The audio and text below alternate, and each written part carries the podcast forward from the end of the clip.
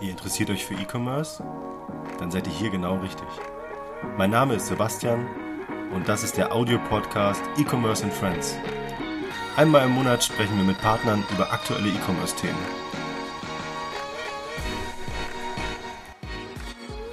Hallo zusammen, hier ist wieder Sebastian von Bilby mit einer neuen Folge von E-Commerce and Friends und ich habe einen ganz besonderen Gast und zwar habe ich die Sakina da von Wish. Wish ist schon äh, längere Zeit ein Partner von Bilby und äh, ich freue mich sehr, dass du da bist. Hi Sakina. Hi Sebastian, danke für die Einladung. Ich freue mich auch sehr. Genau, sag, sag gerne äh, unseren Zuhörern so zwei, drei Worte zu dir. Wer bist du? Was machst du? Was hast du vielleicht vorher gemacht? Sehr gerne. Also ich bin seit knapp zwei Monaten jetzt bei Wish und arbeite im Account Management Bereich und im New Business Development äh, hier in der Dachregion. Habe davor sechs Jahre lang tatsächlich auch schon im E-Commerce gearbeitet, aber von der Seller-Seite aus. Ähm, habe unter anderem auch gegründet und im letzten Unternehmen, in dem ich gearbeitet habe, mehrere Marken an verschiedenen Marktplätzen auch angebunden. Unser Thema äh, ist ja heute Vielfalt statt Stillstand. Das heißt, es passt auch ganz gut. Du kennst dich im E-Commerce-Bereich gut aus. Du warst auf Amazon unterwegs, auch als Seller.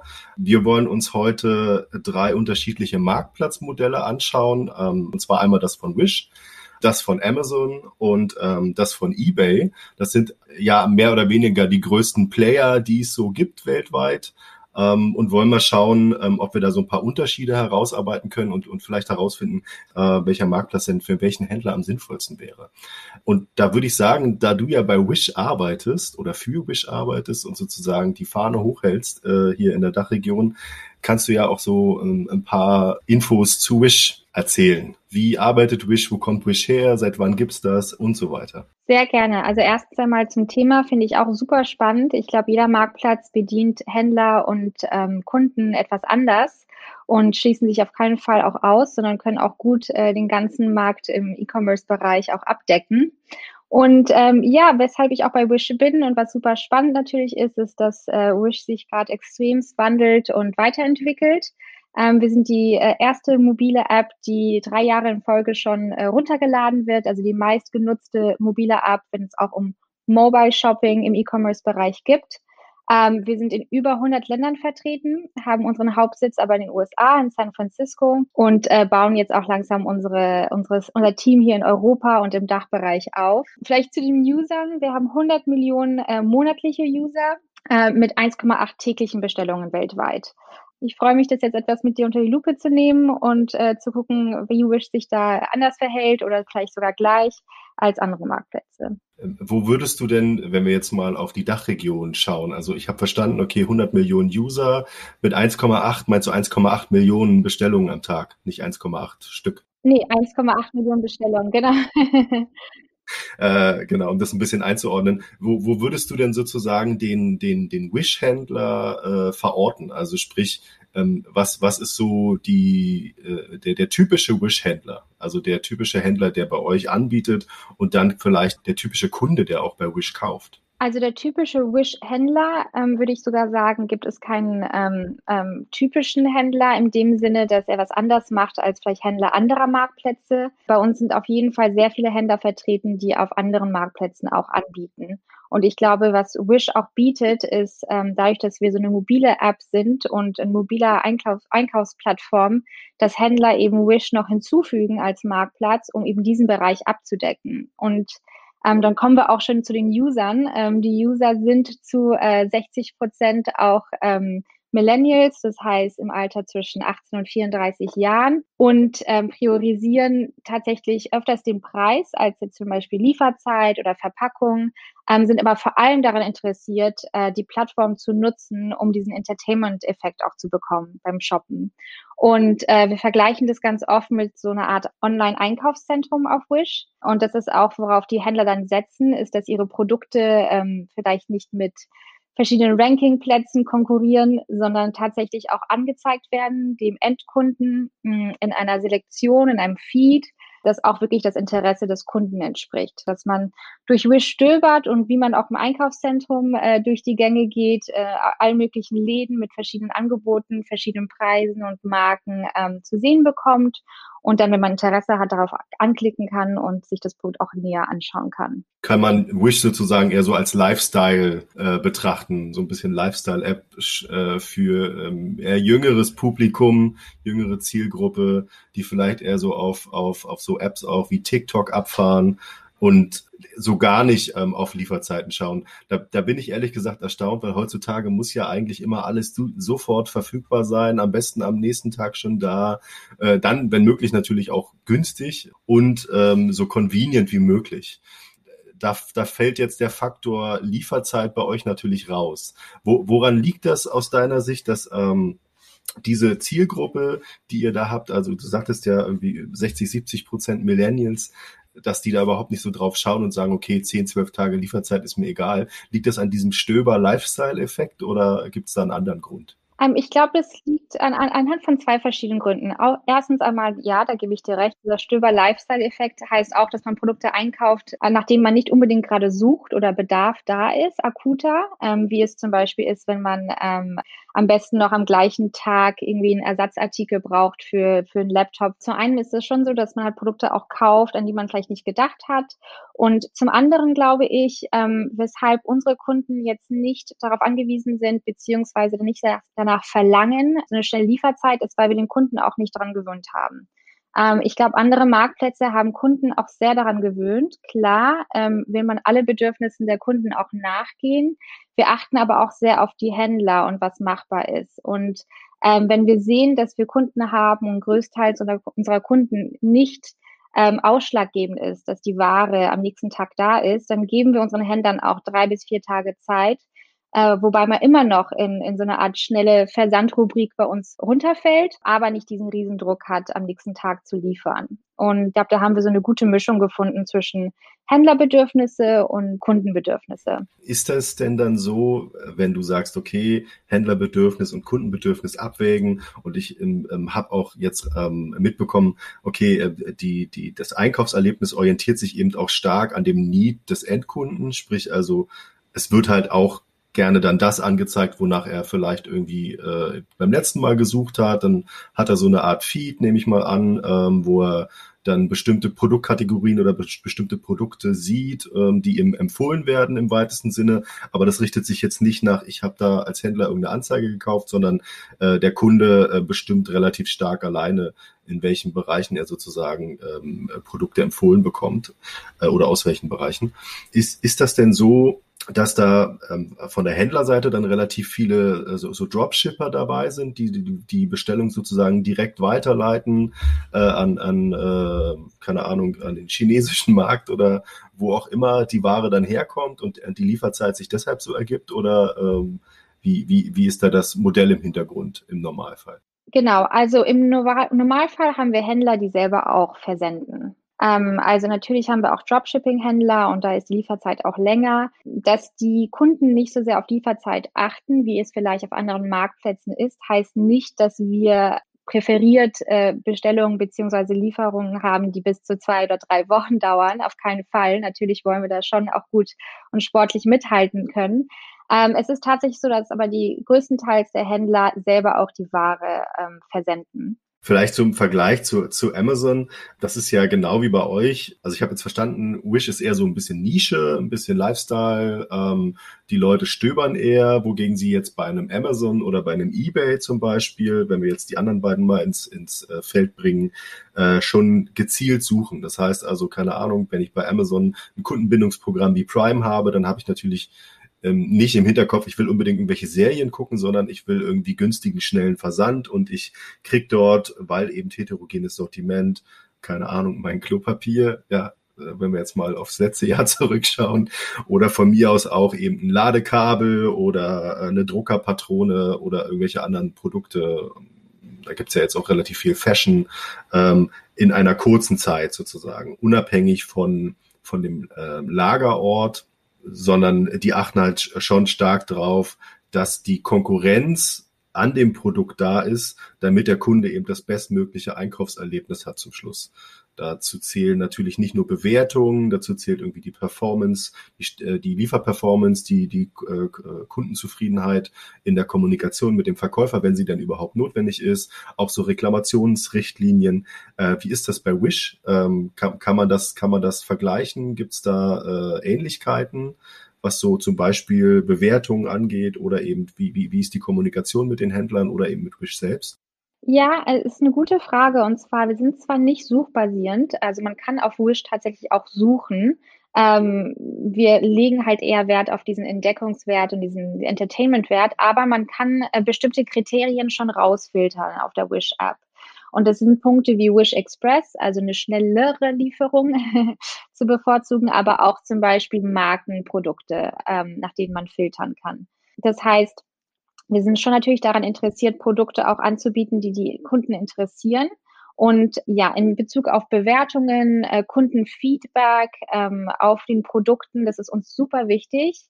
Ähm, tatsächlich haben wir auch eine ziemlich starke Community mit 1,8 Millionen Bewertungen auf all unseren Produkten äh, und 75 Millionen Händlerbewertungen äh, bis jetzt. Äh, bei äh, über 500.000 Händlern sind 75 Millionen Bewertungen ziemlich gut. Und ähm, genau, da legen wir zwar sehr viel Wert drauf, aber das kommt auch viel von unserer Community, also viel von unseren Usern, die auch sehr viele Videos teilen über die Produkte. Und das ist natürlich super für, für Kunden, die noch stöbern, äh, für Händler auch, um genug Feedback zu kriegen zu ihrem Sortiment.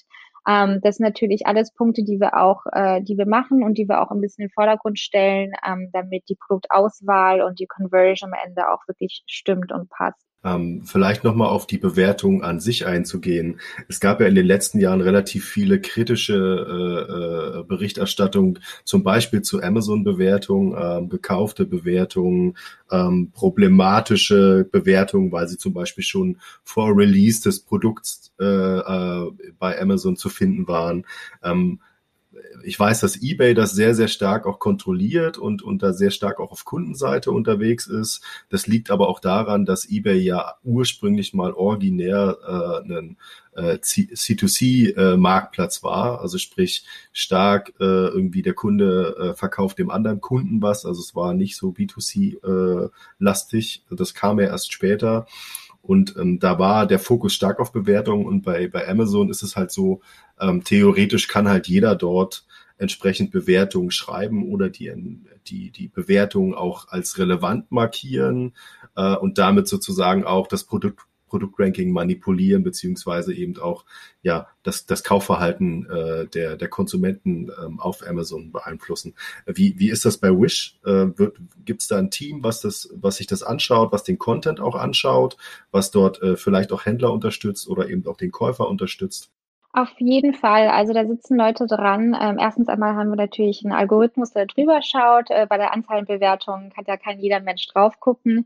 Ähm, ich glaube, das ist ein Problem, womit alle Markt Marktplätze etwas zu kämpfen haben. Ja, ich, äh, nach meinem Verständnis ist es auf eBay, Amazon und genauso auch Wish so, dass man nur Produkte bewerten kann, die man auch gekauft hat. Aber ähm, ich glaube, das ist ein Problem, womit alle zu kämpfen haben, wir natürlich auch und das wir aber auch angehen. Ähm, man kann ziemlich gut auch heraus, äh, herauslesen, welche Bewertungen vielleicht nicht äh, anhand, also ne, falsch sind, äh, schlecht formuliert, beziehungsweise äh, weisen auf was ganz anderes hin und hat gar nichts mit Produktbewertungen zu tun. Und ähm, das natürlich, da arbeiten wir äh, sehr dran, das äh, zu verbessern auf der Plattform. Und ähm, genau, das ist leider ein Problem, das ähm, genau vielfältig ist, aber wie auch mit anderen Loopholes, ähm, man wird immer wieder Kundenhändler äh, finden, die ähm, genau auf solche, solche Taktiken halt eingehen, ähm, weil die Konkurrenz halt auch stark ist und ähm, ja, das versuchen wir so gut wie möglich in den Griff zu bekommen. Äh, zu eliminieren, glaube ich, wird es niemals möglich sein auf keinem Marktplatz, aber ähm, da muss man auf jeden Fall gegen angehen und äh, ja, das machen wir auch. Verstehe. Ich, ich würde gerne nochmal irgendwie auf die Zielgruppe zu sprechen kommen, weil das finde ich ganz interessant. Ähm, ihr, ihr sagt ja selber, okay, ähm, 60, ähm, 70 Prozent eurer, eurer Kunden, ähm, eurer Endkunden sind letztendlich Millennials, beziehungsweise vielleicht sogar noch jünger oder so dazwischen. Was, was ich nicht nachvollziehen kann, beziehungsweise wo, wo ich mich frage, okay, ähm, ist, ist das eine Sache, wo dann die Kunden mitwachsen? Ähm, ihr schneidet euch ja relativ viele Kunden auch ab, indem ihr sagt, okay, nee, wir wollen nur mobile sein, wir haben äh, eine entsprechende App und, und das ist auch der, der Fokus. Was auch erstmal fein ist, finde ich, wenn man da so den, den Fokus hat und sagt, okay, ich brauche keine Desktop-Anwendung, äh, ich brauche das nicht irgendwie im Browser, ich muss nicht irgendwie wie in den 90ern da eine Website aufrufen, sondern es ist halt jetzt alles mobile. Denkt ihr, die, die Kunden oder die Kunden, die ihr jetzt habt, die wachsen da mit euch mit sozusagen und das ist für die irgendwann ganz normal? Ähm, ist, das, ist das die Zukunft, ähm, dass man alles nur noch äh, App-basiert macht? Ich glaube schon, ich glaube schon. Ähm, das merken wir jetzt auch unter Corona, dass man natürlich von zu Hause aus arbeiten kann und äh, in der Zukunft bestimmt auch von überall aus arbeiten kann. Ähm, teilweise auch nicht mehr seinen Laptop oder Notebook braucht, sondern das auch viel vom Handy aus machen kann. Und das geht natürlich am einfachsten durch Apps.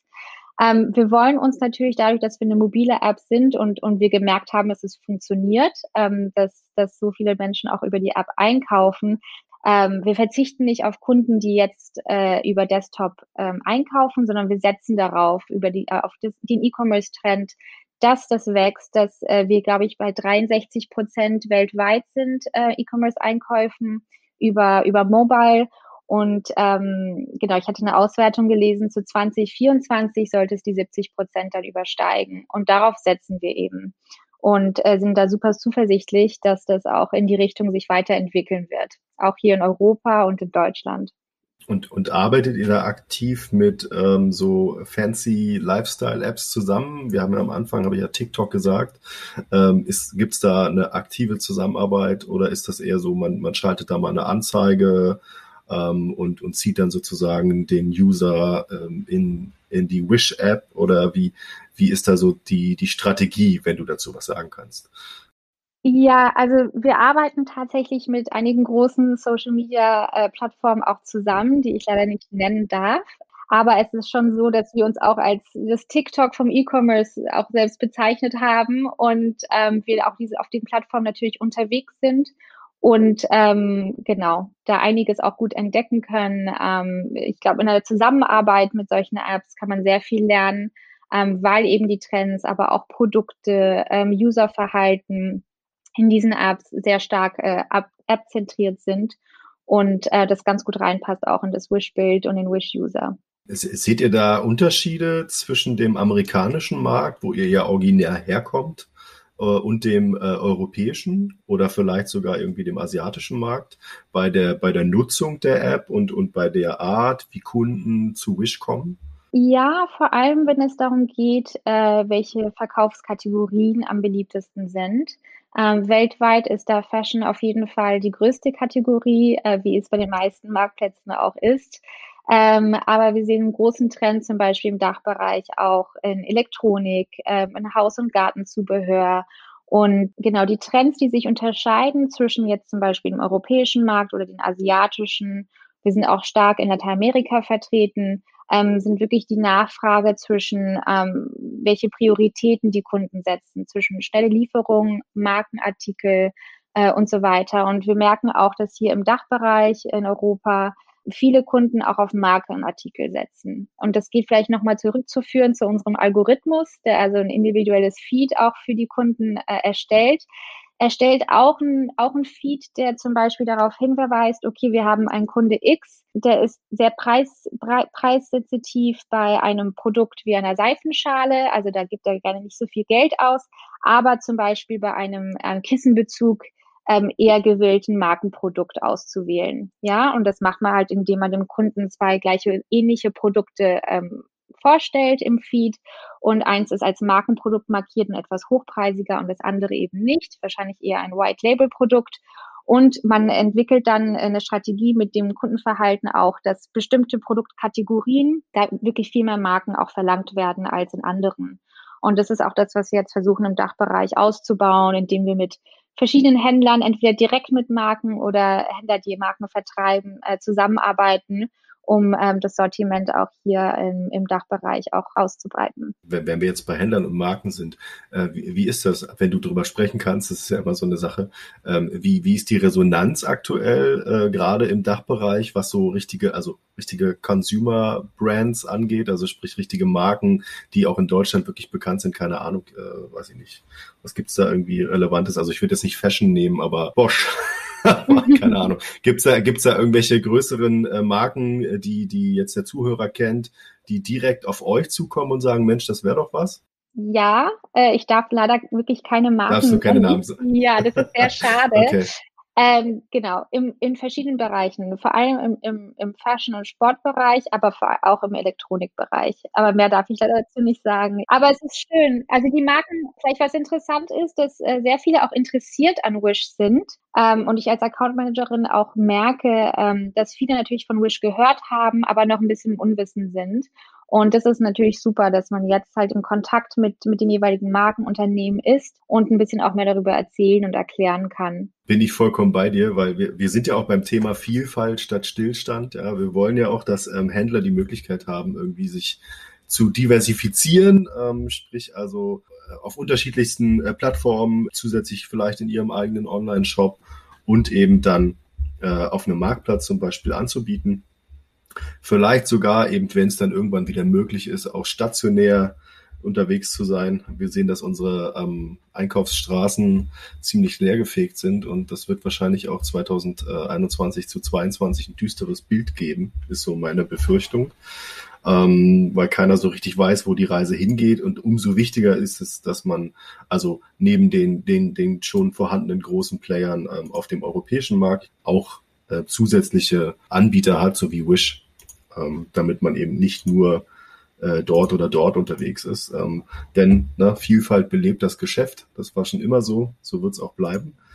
Ähm, vielleicht äh, zum Vergleich, wenn ich mir jetzt äh, dieses, dieses originäre Geschäft von, von eBay einmal anschaue, da ist es so, die, der, der Algorithmus ähm, hängt letztendlich stark so von Suchbegriffen und der entsprechenden Nachfrage nach Produkten ab, ähm, zusätzlich von der Pflege des Angebots, also sprich, wie hat der Händler sein Listing gepflegt und natürlich dann auch noch, wie schnell kann der versenden, äh, bietet er einen Kundenservice, wie nimmt er die Ware zurück. Ähm, das ist natürlich ein vollkommener Gegensatz zu dem, wie ihr arbeitet. Also klar, ihr habt da genau bestimmte, genauso bestimmte Anforderungen, aber die die Abhängigkeit zum Beispiel von Suchbegriffen oder so, die gibt's bei Wish eigentlich nicht. So habe ich es verstanden. Das heißt also, letztendlich bestimmt der Kunde beziehungsweise ihr, wenn ihr da was testet, eigentlich schon relativ stark, was er angezeigt bekommt. Ähm, ist, ist der Kunde da so ein bisschen in seiner, in seiner eigenen Blase unterwegs, wenn er dann nur nach bestimmten Dingen sucht? Oder ähm, wie vermeidet ihr das sozusagen, dass er dann irgendwie, wenn er stöbern will, nur so in einer Produktkategorie unterwegs ist? Also es gibt tatsächlich die Suchfunktion auf Wish. Ähm, wir haben ein Suchfeld, wo man auch nach bestimmten Artikeln suchen kann. Ähm, es ist aber so, dass ja der Kunde auf jeden Fall seinen Feed auch mitgestaltet und bestimmt. Ähm, also dass der Kunde sich in einer bestimmten Blase befindet, wird leider unumgänglich sein. Also darauf ziehen wir aber auch, dass der, solange der Kunde auch zufrieden ist mit den Produkten, ähm, die ihm angeboten werden. Und das super, äh, das Praktische ist natürlich, dass man durch äh, diese Suchbegriffe von verschiedenen Marken auch auf verschiedene Produkte stößt. Und ähm, genau, da versuchen wir natürlich, das Sortiment so breit wie möglich zu halten, aber nur im Interesse des Kunden. Also ich würde schon sagen, dass der Kunde irgendwo auch in seiner eigenen Blase gefangen ist, aber so wie man auch ähm, ähm, durch, durchs Einkaufszentrum geht und halt wirklich auch nur die Sachen sich anguckt, die auch auf den ersten Blick äh, interessant sind. Ähm, klar ist es so, dass ähm, wir immer ab und zu auch Produkte mit reinmischen, die wir, von denen wir denken, der Kunde Interesse hätte, aber bis jetzt noch nicht explizit auch ähm, Interesse gezeigt hat, also noch nicht angeklickt oder sich noch nicht gemerkt hat auf einer Wishlist. Und ähm, so immer wieder versuchen, dieses, diesen Algorithmus und diesen Feed zu verbessern. Und das machen wir natürlich schon, indem wir neue Produkte hinzufügen. Die Abhängigkeit, ähm, von der du gesprochen hast, zum Beispiel bei eBay, bei Suchbegriffen, ähm, auch die verschiedenen Kategorien, die sehr stark sind, denke ich, auf Amazon, hat der Händler jetzt auf Wish tatsächlich nicht. Das heißt natürlich auch, dass Händler äh, manchmal sehr erstaunt sind, welche Produkte aus ihrem Sortiment auf Wish funktionieren, ähm, weil sie auf anderen Marktplätzen vielleicht gar nicht so gut funktioniert haben. Und ich glaube, das ist das, äh, das Tolle, dass auch die Trends, äh, die unsere User setzen auf der Webseite, die Händler auch merken und mitbekommen und ähm, darauf auch setzen können, äh, indem sie ihr Sortiment vielleicht in einer bestimmten Richtung dann ausweiten, um auch äh, Wish besser beliefern zu können. Ver vergleicht ihr, wenn wir jetzt über Trends reden, äh, Trends, die gerade so ähm, ähm, zum Beispiel auf dem amerikanischen Markt äh, äh, durch die Decke gehen, mit dem, was äh, in Europa vielleicht gerade eher so nachgefragt oder äh, gefragt an sich ist, weil äh, ich, ich glaube, das ist, wird nicht die gleiche Ebene sein, auf der da irgendwie gesucht wird, wahrscheinlich, weil ich habe immer so ein bisschen die Vermutung, okay, die Asiaten, die sind ganz weit voraus, was so Trends angeht, weil sie den, weil sie die teilweise sogar irgendwie auch gerade gesetzt haben. Die, da kommt so die Amerikaner, also sprich vor allem USA, und dann kommt irgendwann mal Europa, wenn das ganze Ding abgeappt ist, dann landet auch der Trend in Europa. Ist das, ist das so? Ist das eine Erfahrung, die ihr auch im Handel gemacht habt? Tatsächlich ist es witzig. Das ist passiert ziemlich simultan auf den verschiedenen ähm, Märkten bei uns. Dadurch, dass wir tatsächlich über 100 Länder auch beliefern und angebunden haben, alle in einer App, also auf wish.com, merken wir, dass Trends, die in USA oder auch in Asien ähm, gerade im Gange sind, ziemlich schnell auch in Deutschland greifen oder in Europa. Und das ist, weil die Händler natürlich auch weltweit liefern, einen großen Teil der Händler und ähm, wir merken, dass diese Trends, ich glaube, bei Amazon war das damals irgendwie drei bis vier Monate, bis irgendwie der Bestseller auf Amazon.com auch auf Amazon.de Bestseller wurde. Und äh, bei Wish ist es so, dass es ziemlich schnell geht. Also da reden wir von äh, einigen Wochen nur. Ähm, und da sind die Trends auch schon in Europa erkennbar. Und ähm, das ist natürlich super, weil, weil auch Wish damit hilft. Also wir helfen damit, ähm, indem wir die Produkte, die in, in, in Europa und in den USA oder in Asien ähm, Trends gerade äh, äh, schaffen, auch die hier im Algorithmus äh, den Händlern, äh, den Kunden anzubieten und ähm, arbeiten sozusagen daran mit. Und ähm, kein Kunde oder Händler muss schauen, okay, was läuft gut in anderen Plattformen, sondern man kriegt es ziemlich schnell zu spüren, ähm, je nach Bestelle- und Lieferland, welche Trends gerade äh, passieren und wo nehmen wir mal an, ich bin Händler und ich will ähm, über Wish äh, äh, meine Ware anbieten. Ähm, bietet ihr irgendwas in der Richtung wie ein, ein, ein Logistikmodell, wie es ein Amazon macht, wie, wie FBA oder ähnliches? Oder ist es wirklich immer, der, der Händler hat die Ware selber auf Lager oder hat einen Fulfillment-Dienstleister oder er macht halt Dropshipping? Ja.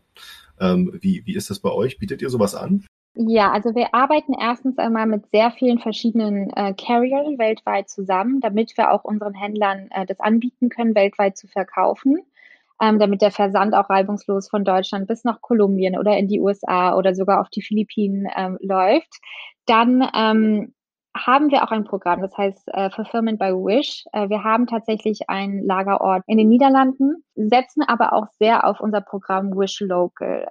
Ähm, Wish Local ist ähm, die Option, dass ein Händler seine Ware anbietet auf Wish und entweder versendet oder abholen ähm, lässt vom Kunden.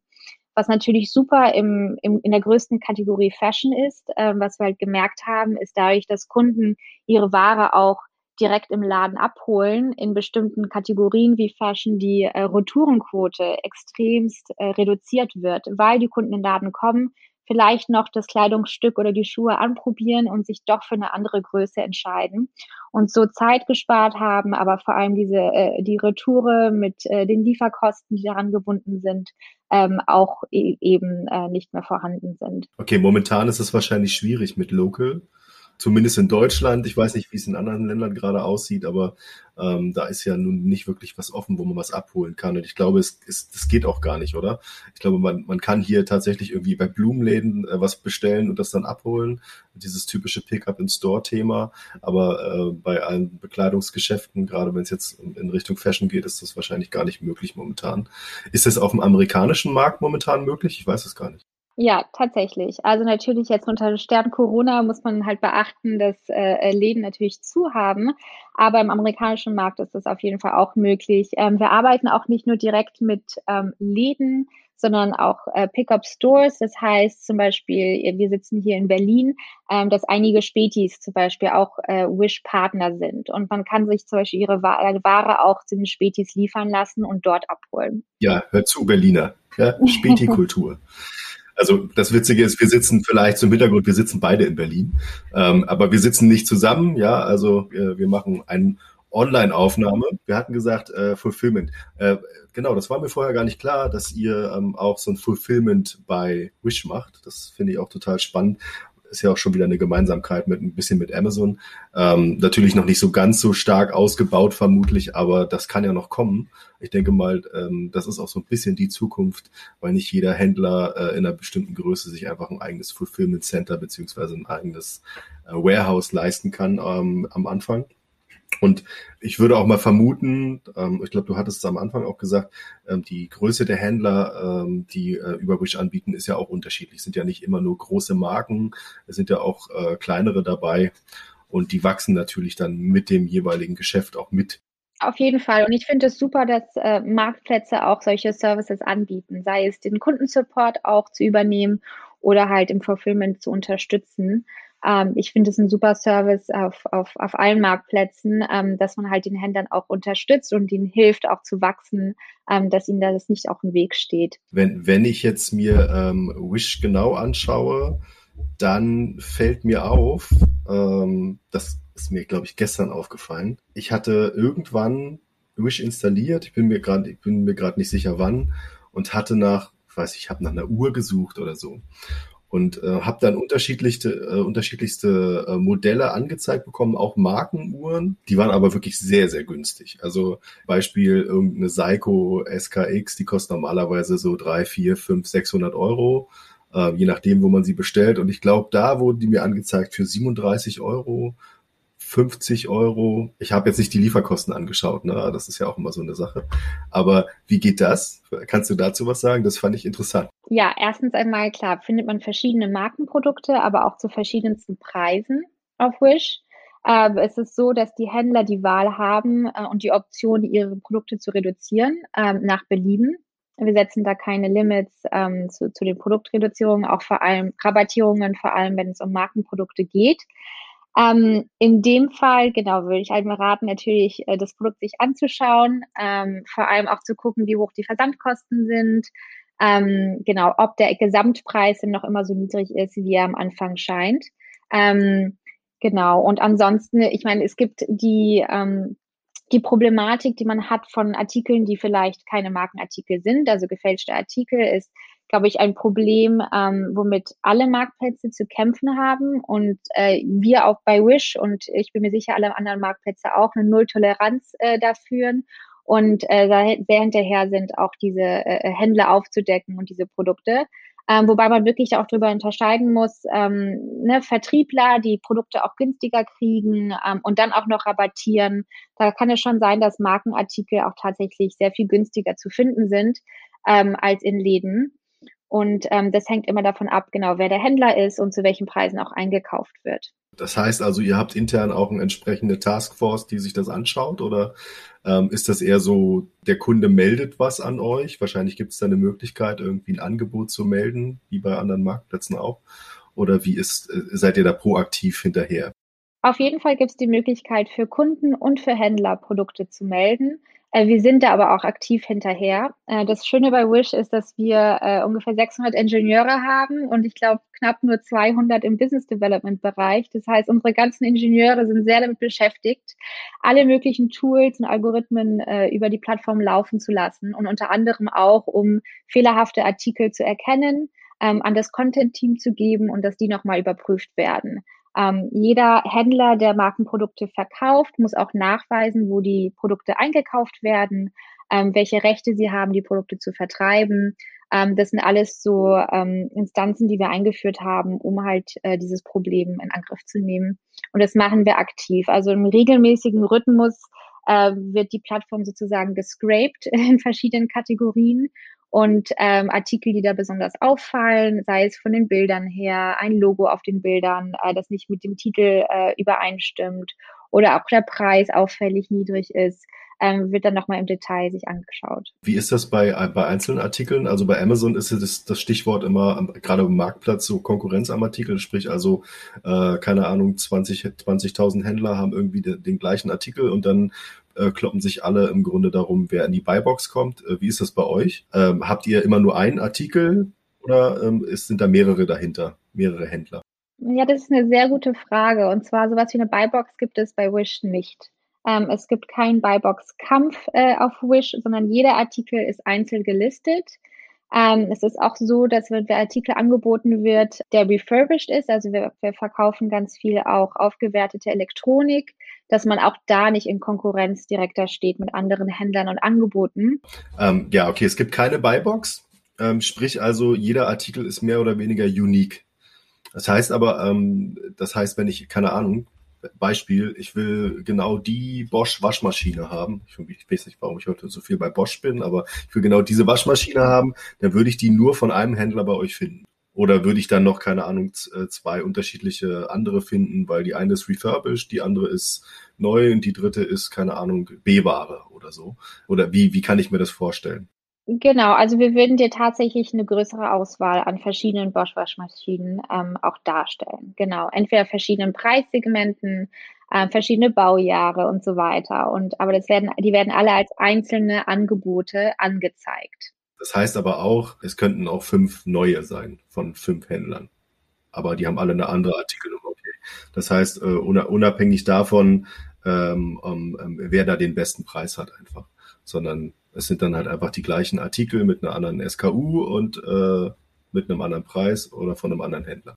Auf jeden Fall. Ich meine, es ist schon so, ähm, ich, ich kann jetzt nicht ins Detail gehen, wie unser Algorithmus funktioniert, aber eine Bosch-Waschmaschine mit 35.000 Bewertungen und eine mit vier Bewertungen und noch keinen Verkäufen, da wird die mit 35.000 Bewertungen natürlich weiter oben angezeigt. Das heißt, die mit vier Bewertungen wird auch dem Kunden angezeigt, aber man hat auch nur so viel Screen-Platz äh, und ähm, dann wird die, die natürlich besser bewertet ist, beziehungsweise vielleicht auch einen schnellen Versand anbietet und so weiter, präferiert.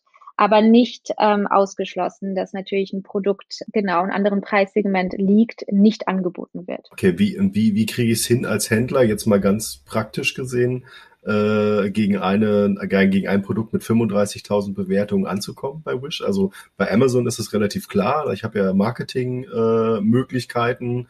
Äh, ähm, ich kann da also entsprechend auch mir ähm, bestimmte Rankings erkaufen, ähm, kann da investieren. Wir wissen zum Schluss, okay, zum Schluss verdient Amazon eher daran als ich als Händler, aber ich kann Suchbegriffe belegen.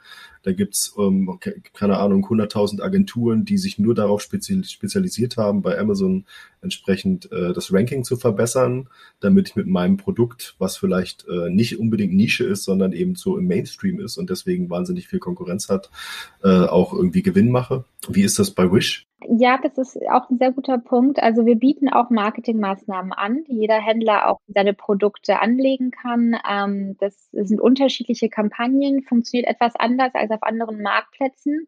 Äh, lohnt sich auf jeden Fall, sich das mal anzuschauen. Äh, wir arbeiten da mit Kollektionen und Bannern. Ähm, das spielt alles so mit in die gleiche Hand vom Entertainment-Faktor und dass wir aber auch ähm, Produkte äh, anbieten, die auch bestimmte Punkte beziehungsweise Loyalty Points anbieten den Kunden und äh, die etwas untermischen. Also durch die Marketingkampagnen kann man seine Produkte noch etwas gezielter an bestimmten Kundengruppen auch untermischen. Das zweite ist, dass die, ähm, wie man angehen kann äh, gegen einen Händler, der zum Beispiel 35.000 Bewertungen hat, ist, dass wir auch sehr viel mit verschiedenen Icons arbeiten. Das heißt, im Frontend auf der Produktseite ähm, Product Tile, wie wir das nennen, ähm, kann man natürlich erkennen, erkenntlich machen, zum Beispiel von wo wird das Produkt geliefert. Ähm, ist der Händler aus Deutschland, wird aus, liefert auch aus Deutschland, ist so eine kleine Deutschlandfahne dabei. Ähm, passiert der Versand innerhalb von den ersten äh, vier bis fünf Tagen nach Bestellung, ist man automatisch in Wish Express ähm, ähm, registriert. Da hat man so einen orangen LKW auch äh, an Produktteil angebunden. Und bevor der Kunde also sich für das Produkt entscheidet und sozusagen drauf klickt, den ersten Klick macht, ähm, werden diese Icons mit angezeigt mit dem ersten äh, Titelbild vom Produkt. Und das sind so äh, Metriken, auf denen man arbeiten kann, ähm, auch zusteuern kann, um ähm, diese Visibility auch zu erhöhen vom Produkt auch wenn man jetzt als neuer Verkäufer noch gar keine Bewertung hat. Und wie, wie ist das? Du meintest vorhin kurz, äh, man hat ja immer nur bestimmte äh, Produkte sozusagen im Sichtfeld. Äh, natürlich immer ein bisschen abhängig vom Endgerät, aber äh, ich gehe mal davon aus, ihr habt also die App auch für ein Tablet optimiert, für bestimmte Smartphones und so weiter. Wenn ich jetzt als Kunde, weil das habe ich noch nicht ganz verstanden, wenn ich als Kunde sozusagen in der App bin, dann sehe ich immer, wie viele Produkte auf einmal. Muss ich dann blättern oder ist das so endless Scrolling oder wie, wie funktioniert das in der App? Das funktioniert ähnlich wie zum Beispiel im Instagram Discovery Feed. Also tatsächlich scrollt man äh, von unten nach oben ähm, und man kriegt die Produkte in, in, in Tiles angeboten. Das heißt, man kann wirklich unendlich scrollen. Ähm, die durchschnittliche Zeit, die auch ein User auf Wish verbringt, sind neun Minuten, was sehr lang ist äh, für, für eine App. Äh, ich, ich habe jetzt gar keinen Vergleich. Also ich, ich wüsste jetzt auch nicht, wie, wie ich, wahrscheinlich ist meine durchschnittliche Zeit, die ich am Tag ähm, in der Amazon-App verbringe, ähm, unabhängig von dem, äh, dass ich da was kaufe, sondern immer nur gucke, okay, kommt der Bote? Wann kommt der? Das sind wahrscheinlich zwei Stunden, aber ich bin jetzt kein Vergleichswert. Was ich, was ich auch spannend finde, jetzt mal unabhängig von der Zeit, die der User da drin verbringt. Und klar, wenn er scrollen muss, dann braucht er erstmal seine Zeit, bis er irgendwo angekommen ist oder wo er eben, je nachdem, wie das Stöbern funktioniert, eben was Interessantes gefunden hat. Wenn er denn was gefunden hat, wie bezahlt er denn dann? Also ist das so der, der klassische Weg? Er hinterlegt seine Kreditkarte oder sein PayPal-Account oder äh, äh was auch immer. Wie, wie, wie funktioniert das bei Wish? Also wir haben alle traditionellen Zahlungsarten. Man kann mit PayPal und Kreditkarte natürlich zahlen. Äh, was super ist, ist, dass man auch über Klarna zahlen kann bei Wish. Und wir merken, dass vor allem hier in Deutschland äh, über 80 Prozent der Kunden über Klarna zahlen, was super praktisch und einfach ist für die Kunden. Und äh, wir haben natürlich Klarna als Partner Zahlungsvermittler und ähm, bevorzugen wir auch wenn, wenn ich jetzt als Händler ähm, Interesse, Interesse an, einem, äh, an der Zusammenarbeit mit Wish habe, äh, gibt es da eine Website, auf die ich den, gehen kann und, und mich informieren kann? Ja, auf jeden Fall, auf jeden Fall. Packen wir rein. Es gibt eine Webseite, wo man erstmal auch vieles über Wish nochmal nachlesen kann und sich direkt auch anmelden kann als, äh, als Verkäufer. Genau, findet ihr, ähm, nachdem ihr zu Ende gehört habt, in den Show Notes. Geht drauf, wenn ihr Händler seid und Interesse habt. Was, was mir jetzt gerade auch noch eingefallen ist, wenn wir über Händler reden und Bekanntheit von Wish, ich kann das jetzt nicht so richtig einschätzen, wie, wie der Bekanntheitsgrad von Wish äh, im Dachraum ist. Ähm, aber du sagtest mir, ähm, ich glaube, Ihr startet jetzt auch eine Marketingkampagne in, ähm, im, im Dachraum äh, mit TV-Werbung. Genau, und zwar jetzt im Februar. Zu Ende Februar fangen wir jetzt auch mit TV-Werbung an im Dachbereich. Und genau, es ist so, dass natürlich, also mit fast jedem Verkäufer oder potenziellen Verkäufer, mit dem ich spreche, schon äh, von Wish gehört hat. Und es hat viel auch, glaube ich, mit unseren Marketingmaßnahmen zu tun, die wir auch vor ein paar Jahren während der Champions League gemacht haben und ähm, danach aber das ein bisschen so verflossen ist und ähm, wir keine Account Manager direkt auch hier in Europa hatten. Und das nehmen wir jetzt nochmal auf. Und zwar indem wir, wie schon erwähnt, in, in äh, TV-Werbung jetzt anfangen, in Europa, aber auch speziell im Dachbereich und in Deutschland und eben auch Account Manager jetzt hier sitzen haben, die die Händler auch direkt betreuen können. Und mir ist auch eine Sache eingefallen, können wir gerne machen für dich, für deine Zuhörer. Wir können auch direkt einen Link reinpacken, in dem die Zuhörer, wenn sie darüber gehen, auch direkt einen deutschen Account Manager zur Verfügung kriegen. Ich glaube, das ist immer ganz wichtig.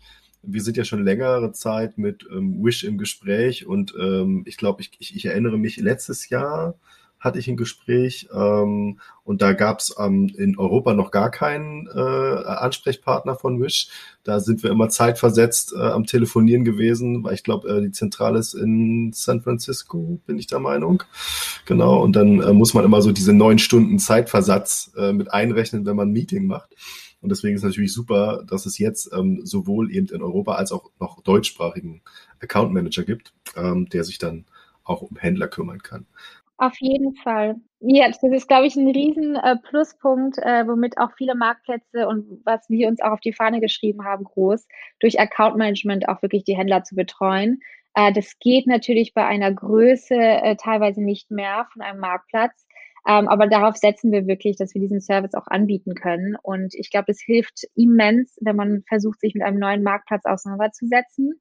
Es hilft natürlich auch, äh, Partner zu haben, also so wie ihr mit Bilby, äh, finde ich auch super, was ihr anbietet den, den Händlern ähm, und das auch zu vereinfachen und eben diese Vielfalt und Diversity in mehreren Marktplätzen auch anbieten zu können, ähm, ermöglicht, ermöglicht ihr auch wirklich. Und ähm, ja, finde ich super. Ich finde, das war schon mal ein ganz gutes Abschlussstatement.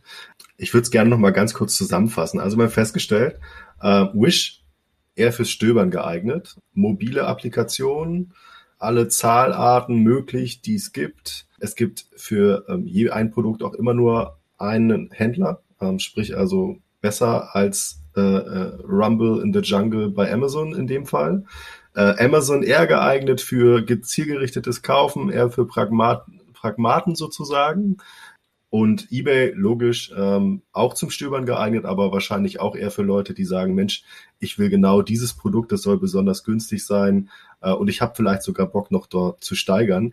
Ich glaube, insgesamt unterscheidet sich jetzt so die technische Grundlage nicht ganz so stark, sprich also die, die Möglichkeiten, die der Endkunde hat bei allen Marktplätzen sind ähnlich. Ähm, ich, ich glaube, man muss sich als Händler entscheiden, welche, welche Zielgruppe ist am interessantesten für mein Produkt.